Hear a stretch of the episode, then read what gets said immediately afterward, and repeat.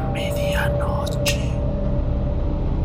Especial tu Día de Muertos.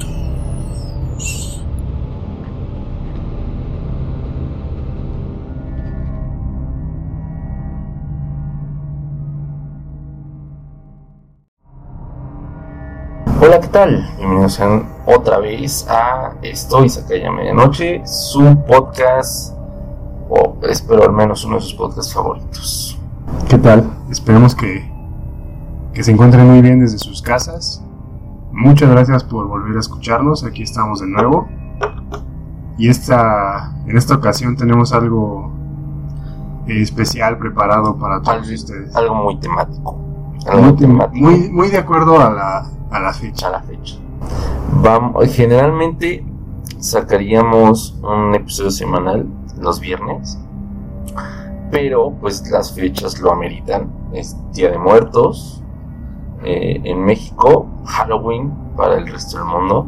Claro. Entonces traemos una función doble que creemos que eh, es muy interesante porque probablemente para las personas que no están como tan entradas en la temática enfocada en Asia sea un mundo totalmente desconocido.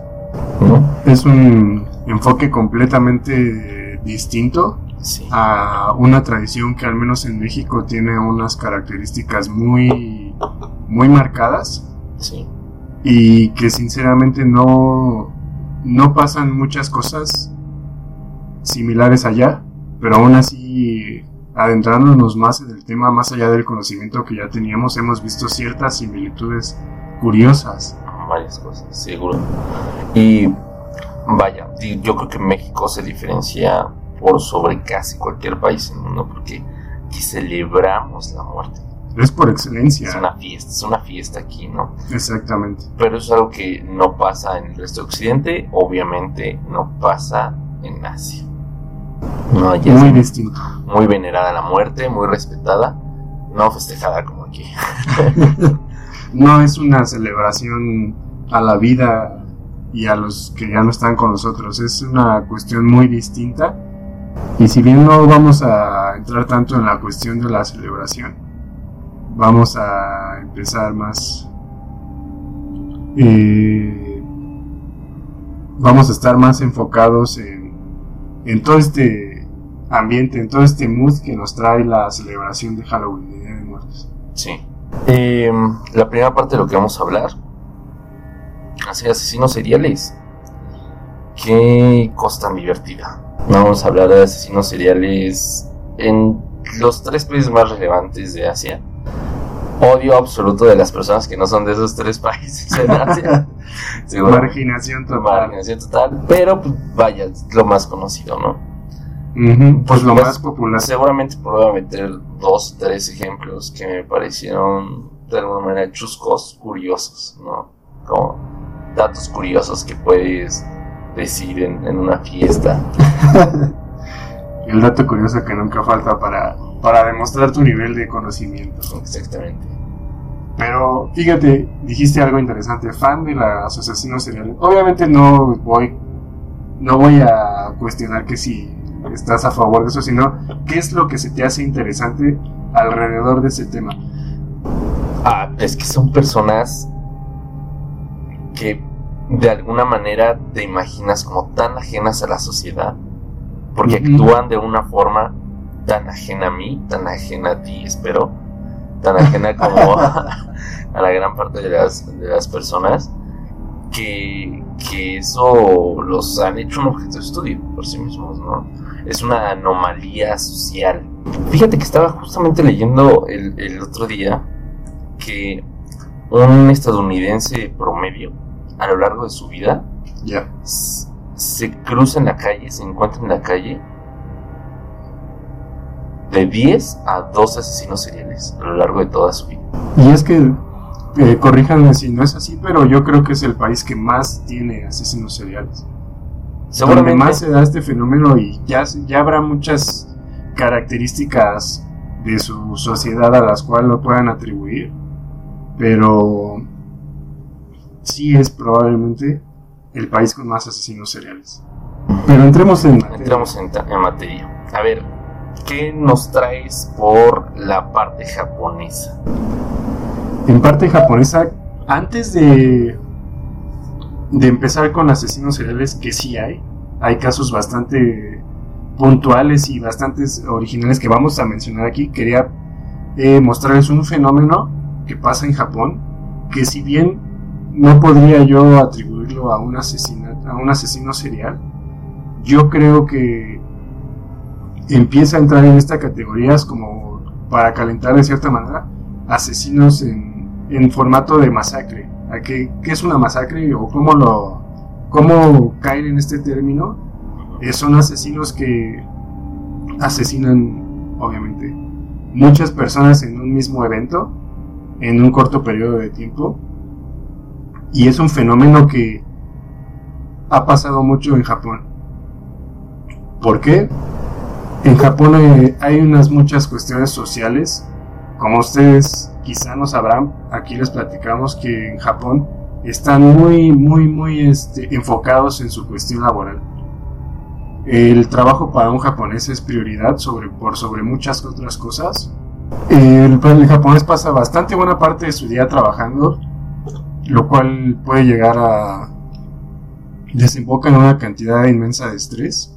Y si aunado a esto eh, le agregamos que igual y esta persona que ya tiene una gran cantidad de estrés no se desarrolla adecuadamente en su ámbito personal, llámese no tener pareja, no poder tener amigos, muchas veces eh, lleva al japonés a tener un repudio total contra la sociedad. Y esto desemboca en un resultado final de una masacre. Y es algo bastante reciente. Yo tengo el caso de Tomohiro Kato, que en 2008 hizo la masacre de, Ja- de Akihabara. Akihabara, para darles un contexto súper rápido, es el barrio tecnológico por excelencia en Tokio. Tenemos, es el paraíso de los videojuegos, del anime. Quizá muchos de los que nos estén escuchando ya sepan al respecto. Es el punto de reunión para todos estos pasatiempos. Oye, 2008 no tiene tanto tiempo. ¿Cuántos años tenías 12 en años. 2008? 2008 yo tenía 14, 15 años. 14, 15 años. Yo tenía 15 años. ¿Cuántos años tenía? 25 años de edad. Cuando tenía, cuando realizó el asesinato tenían 5 años de edad, aproximadamente nuestra edad ahorita, Aproximadamente nuestra en edad. ese, en ese rango. La verdad es que yo pienso que fue la acumulación de muchas cosas, pero desembocó en un- algo medio, en algo que quizá para nosotros al escucharlo sea insignificante. Muchos de los japoneses cuando llegan a trabajar, aunque sea trabajo de oficina, tienen que ponerse un uniforme, principalmente las mujeres, pero también pasa con hombres. Uniforme de chaleco y pantalón de vestir, o sea, nada de como que tu overol de trabajo Sí. eh, atuendo formal, pero uniforme para que todo el personal esté unificado. Entonces, cuando tomó Hirokato se hace, va a su trabajo, sus compañeros, en cierta forma de bullying, le escondieron su uniforme. Es clásico, es un, es un bullying normal, o sea, dentro de lo que... Un puedes saber chascarrillo laboral. un chascarrillo laboral. Que si bien si fue hecho con mala hazaña, pues no, no es como dices, no hicieron daño a un ser querido, no lo afectaron así, eh, no es una consecuencia Fue, de... fue la gota que derramó el vaso. fue la gota que derramó el vaso. Tomo Hirokato deja su trabajo, al día siguiente toma el autobús y a lo largo del día anterior y las horas previas empieza a escribir en un foro en internet. Voy a asesinar personas de Akihabara. Obviamente, con cada persona que encuentras en internet que no sabes que está hablando en serio, entonces pasó de... Todo el mundo pasó de... Nadie le hizo caso. Sobre todo en el 2008, la comunidad digital era mucho Más reducida. más reducida. menos ahora. alcance. Entonces, él lanza estos mensajes. El último 20 minutos antes de que tome acciones. Se baja, en una, se baja en la estación de autobús frente a una de las tiendas principales de la, de la calle de Akihabara, del barrio. ¿Qué La calle principal, que es Softec, Softmap, que es tienda de tecnología, cámaras, pantallas, etcétera, etcétera, etcétera. Y de manera casi simultánea extremadamente rápido apuñala 18 personas. 18. 18 personas. personas. ¡Wow! ¡Qué rudo! O sea, como que lo tenía practicadísimo. No se quiso mencionar qué, cuál fue su herramienta. Quizá para no incentivar réplicas, eh, Claro. intentos de copycat. No sé, no sé, no, no dijeron esa información. De las 18 personas que mató, que apuñaló, mató 8. Las demás personas se salvaron, Ya. tuvieron lesiones graves, pero las alcanzó a matar. ¿Cómo detuvieron? Pues los policías, inmediatamente ¿Con los la gente, sí. Porque muchas veces el japonés, el japonés a veces es, quizá no por no quererse involucrar de más, se, se deslinda un poco de esa parte. Quizá no le sale ese lado heroico de vamos a lanzarnos todos y... ¿Me estás diciendo que el anime es falso? Obviamente no estoy hablando de todos los japoneses, Ya, los pero ya, las ya, circunstancias de la, en un mismo de la situación. Y no sé, yo estoy en un lugar y veo ahí que está apuñalando gente. Vaya, no voy a mano limpia, evidentemente. Ya. No sé tan estúpido. Pero, pues es algo, ¿no? No sé. Y es que también es algo- celular. algo mucho de la de, puto- de, de tú ponerte en la situación. No digo que no es cierto, Axel, tú vas a oír, pero igual y tu acción es distinta, ¿no? Igual y no lo piensas, igual y te abalanzas a mano limpia. Seguramente, seguramente. Es, para los que están escuchando esto en Spotify, vamos a dejar eh, unos pequeños videos acerca de este lugar en donde sucedió este trágico evento. Bien. Tenemos material, material. eh, recopilado por nosotros en la zona. Que, que- que es muy entretenido, ¿no? Porque el material que están viendo es de un momento muy feliz y agradable, donde estamos Ángel y yo pasando por aquí ahora, pero que, se pongan en contexto en donde hay un tipo desquiciado apuñalando. Imaginen que la imagen que están viendo, de, de pronto cambia la cámara brutalmente y hay alguien apuñalando. Exactamente. A una velocidad que alcanza a apuñalar 18 o 17 personas. Qué rudo, ¿no? Que, no sé, o sea, yo, creo- yo creo que fue como la de voy a apuñalarlo, voy a o sea, diferentes Sí, o sea, una apuñalada por persona, ¿no? Y algo muy interesante es que no es el único caso. Este es un caso que yo tomé casi al azar. Existen muchísimos casos casi casi idénticos en cuestiones de que las personas que cometen el, el delito eh, cumplen el mismo perfil, eh, explotaron por las mismas circunstancias y sus motivos eran que estaban y dicen textualmente estoy cansado del mundo voy a acabar con él ya. actúan de esta manera eh, principalmente por toda esta cuestión social relacionada al trabajo ¿Qué otro caso nos tienes eh, Ay. en Japón? antes cabe mencionar que Ah. en Japón existe la pena de muerte Existe la pena de muerte. y existe la pena de muerte por porca y es la principal es la primera si por alguna razón es ¿Cuándo, cuándo fue el último asesinato por pena de muerte en la horca en Japón? Leí de ese caso, tan solo Tomohiro Kato pena de muerte por orca. Pero ¿cuándo fue? estaría bien el dato si quieres ahorita a lo largo lo vamos a ir investigando. Se los ponemos al final de, del video. sí existen otros métodos de, de pena de muerte pero se aplican si apelan de ciertas maneras. Ya son otros términos legales que la verdad no yo no podría explicar ni comprendo completamente por qué caerían en la inyección letal u otro método no sé si exista otro pero el primero la primera puerta que se toman pena Por por orca. Y ya este, entrados más en tema, ya tenemos un poco de sangre en nuestras manos. Tenemos el caso de un, un asesino y caníbal. Ok. El caníbal japonés. Es como el caníbal de la Guerrero. Pero el caníbal de la, de la Guerrero. Ah, no es cierto, me estoy confundiendo con la señora que hacía tamales de personas. Entonces es la tamalera. Pero ¿te acuerdas, ¿te acuerdas de ese caso? Del tamalero. De, eh, ¿Cómo se llama? El caníbal de la Guerrero. Un resumen rápido. Tampoco tiene muchísimo. El caníbal de la Guerrero es un caso que sucedió un año antes de ese caso que nos comentas de este japonés. Sucede un año antes. ¿En Sucede los ochentas? No, eh, No, no, en el, el- la década pasada. en el caso 2007. de Tomohiro Kato. Sí, es- este caso del caníbal, eh, de el caníbal de la Guerrero sucede un año antes, en el 2007. Ya. Es un tipo con muchos traumas, violencia, eh, abandono eh, en su vida. Eh, fue un caso que conmocionó no tanto por, por el asesinato, por el feminicidio, por la violencia, porque lamentablemente es algo un tanto más común de, de este lado del charco, pero fue justamente porque era un caníbal caníbal. Y, y allá en su departamento en, en Choco, acá en la Ciudad de México, eh, es el lado sur de la Ciudad de México, es eh, en Tlalpan, en Tlalpan, cerca de. En su departamento encontraron el, el cuer- el cuerpo de, de- de su novia, De su pareja. pero así fue.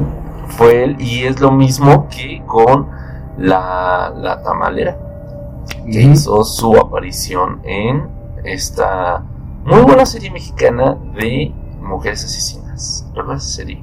No la he visto.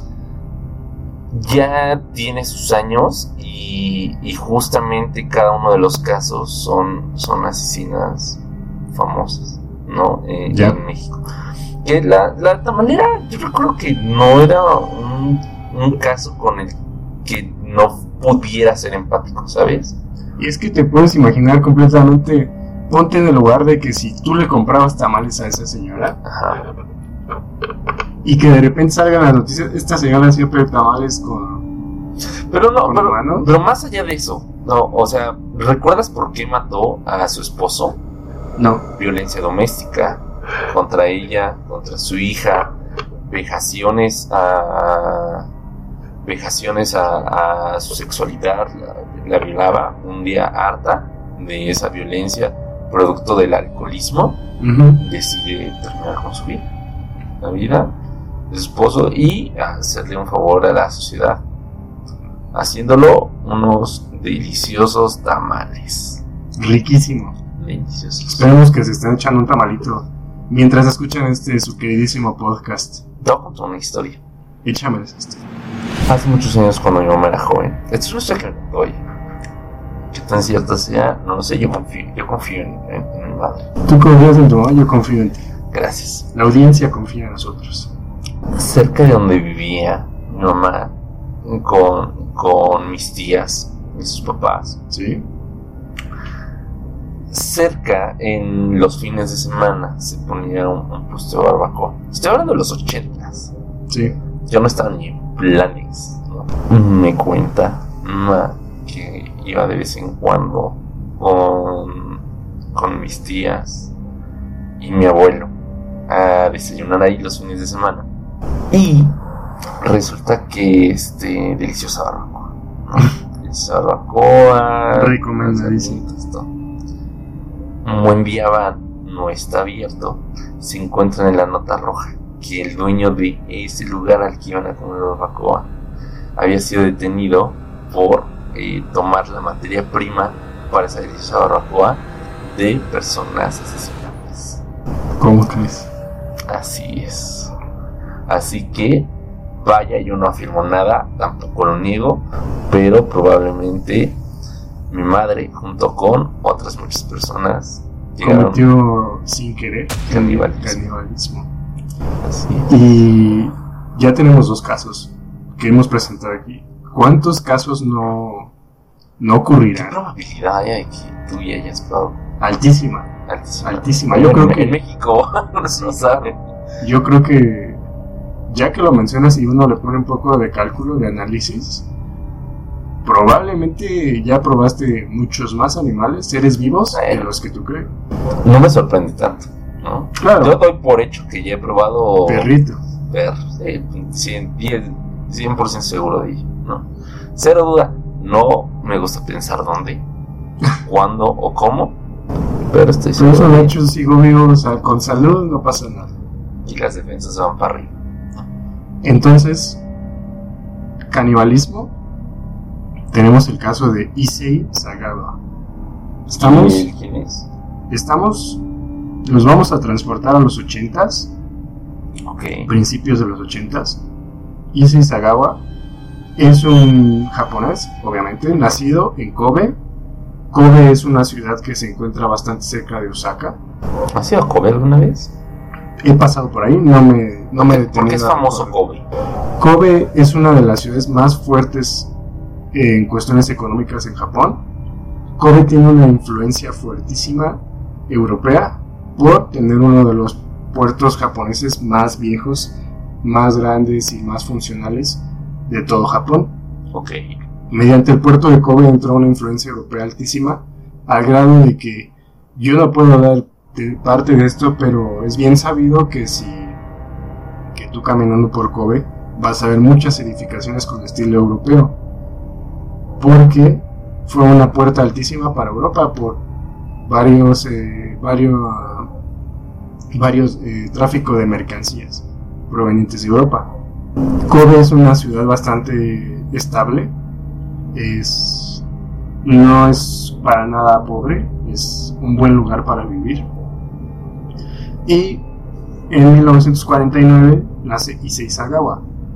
Issei Sagawa na- nace en, en un lecho súper bien acomodado, con altas influencias eh, políticas, con todo puesto para una vida sin la, más, sin la menor preocupación. Ok. Y aunado a esto, ¿qué más quieres? Nace con una capacidad intelectual increíble, sobresaliente en todo lo que hizo a lo largo de su vida estudiantil. Y no era de, de sorprenderse que termina haciendo estudios en el extranjero. Claro. En este caso, sus, sus acciones no toman lugar en Japón. Es hecho por un japonés, pero nos vamos a posicionar en Francia. Ah, Durante la universidad, Issei Sagawa fue realiza una temporada en Francia. Principalmente cuando se le cuestionó por qué eligió Francia, hay que tener en cuenta que para un japonés la puerta internacional inmediata es China, Corea, algo más cercano. Claro. A veces el japonés no se anima a ir tanto al exterior. Pero sí, fue Francia y su, su motivo principal, él lo admite, es su increíble atracción por la mujer occidental, digo, sí occidental. Occidental. La clásica característica, las características caucásicas. belleza eurocentrista. Delgada, alta, tez blanca. Él sabía lo que iba, no le podía importar poco el plan de estudios, él iba por mujeres a Francia. Ok. está en Francia, evidentemente va, iba a estar expuesto a mucho de, de lo que él estaba buscando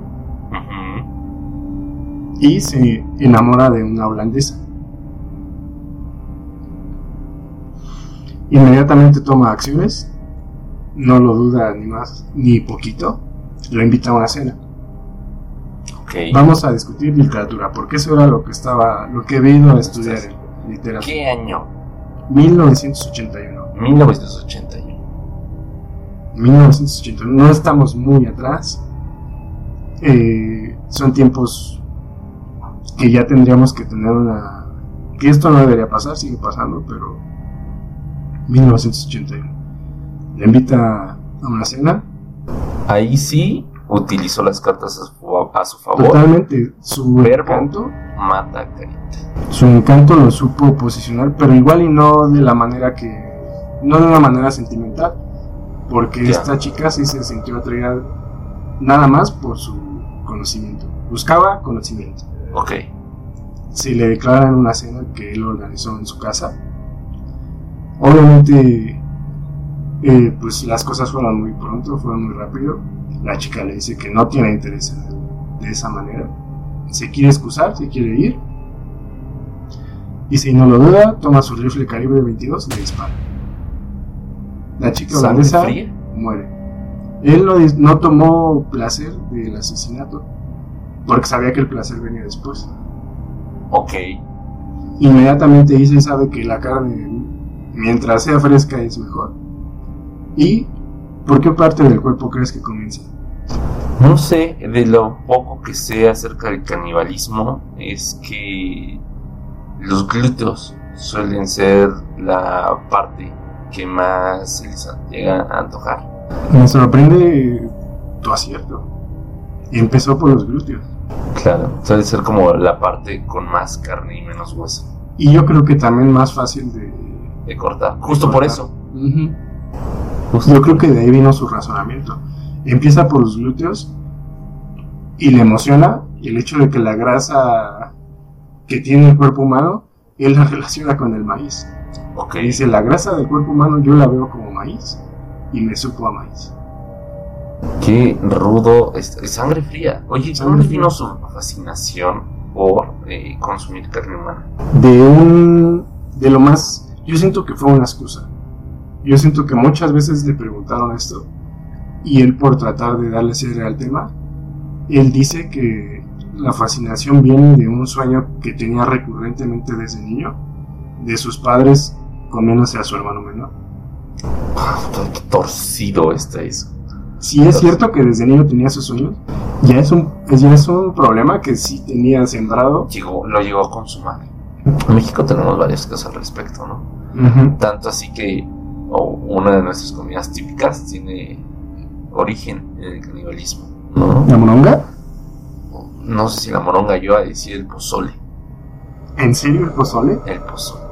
El pozole es de esos pocos alimentos tradicionales mexicanos que tienen su origen en Mesoamérica. Y venía desde todas las, las, este, las civilizaciones tradicionales. Mm, Los mexicas, precisamente, eran quienes tenían este poco ortodoxo ritual, en donde podían eh, sacrificar a los este a los prisioneros de guerra o vaya al- alguien que, que haya sido eh, seleccionado por los dioses para que ese sea su fin Sí. y se hacía eh, platos para toda la población sabes era algo muy preciado porque la carne no era tan común en aquellos tiempos tienes que, que saber que cuando llegan los españoles y se dan cuenta de ellos, ellos detestaban saber de esto, ¿no? De que, que existía el canibalismo y es cuando nos enseñan a los cerdos, que tienen, Desemboquen todos sus gustos y antojos con el sabor muy, muy similar a la carne. Y fíjate que ya que entras en cuestiones de sabor, Issei Sagawa menciona que para él la Sí. grasa, maíz. Y la carne se le, se le figuraba mucho al atún. Porque es una carne que según él no tenía mucho olor Mm. y su sabor era bastante... Debe depender de cada persona. Pero, sí, Pero yo recuerdo muy bien un- una entrevista que leí con algún otro caníbal que decía que a la hora de seleccionar a quién iban a asesinar para comerse, quedaban automáticamente descartadas las personas tatuadas. Porque eso arruinaba, arruinaba el sabor de la, de la, de de la la carne. carne. Así que esto es libre de poder ser la primera opción del caníbal. Te descartan. Próximamente yo también, porque ya me dio un poco de miedo Y, por este, así. Qué rudo, ¿eh? sí. Qué rudo, qué rudo. y siguió, siguió con su, siguió con su canibalismo sobre esta víctima. Ya. Cuando ya no le pudo obtener más de recurso de- del cuerpo, trató de deshacerse de él en el bosque y fue cuando es capturado. ¿Cómo fue captura? La policía se da cuenta de una actitud sospechosa. Obviamente no está, no está cargando algo convencional. Sin duda, rápidamente lo, lo descubren. Lo detienen y va- al parecer pinta para que va a pasar, hasta ese momento pinta para que va a pasar toda su vida en una cárcel francesa. Cuando le preguntan sus motivos, simplemente dice que él ya tenía ganas de, de comérsela. Y no voy a usar la expresión, yo ya me la quería comer. Y no estaba hablando de nada más que el acto como tal, del canibalismo. Pero esta historia toma un giro bastante interesante. A ver, cuéntame.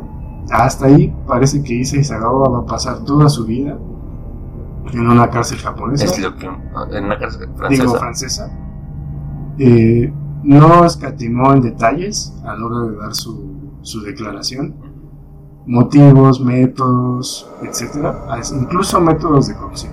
¿Sabemos cómo es el acuerdo de extradición Japón-Francia? Es que viene algo muy interesante. Erróneamente dicen que, que tiene encefalitis aguda, la cual es al punto donde estábamos, es terminal según los doctores.